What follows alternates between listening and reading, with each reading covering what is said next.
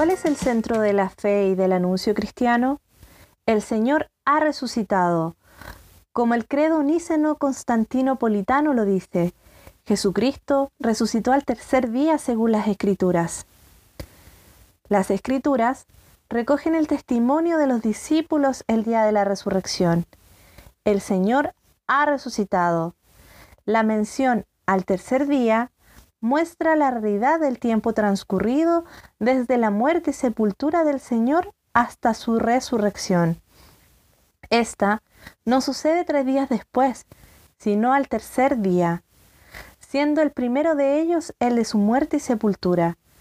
El segundo día es el sábado y el tercero el domingo, primer día de la semana, el día del Señor. La exclamación de los discípulos en el día de la resurrección muestra una mezcla de asombro y alegría al contemplar que lo imposible ha sucedido. El Señor Jesús está vivo, murió y ahora vive.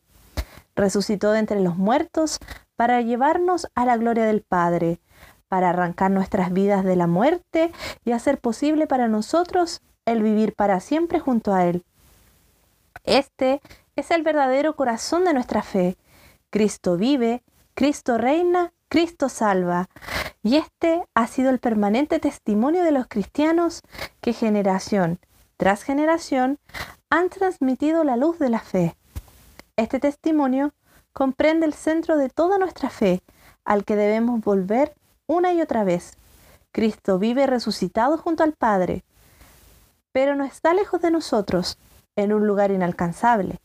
Cristo vive aquí y ahora, porque a través de su Espíritu Santo, Él habita en nosotros y donde dos o más nos reunamos en su nombre, allí está Él en medio.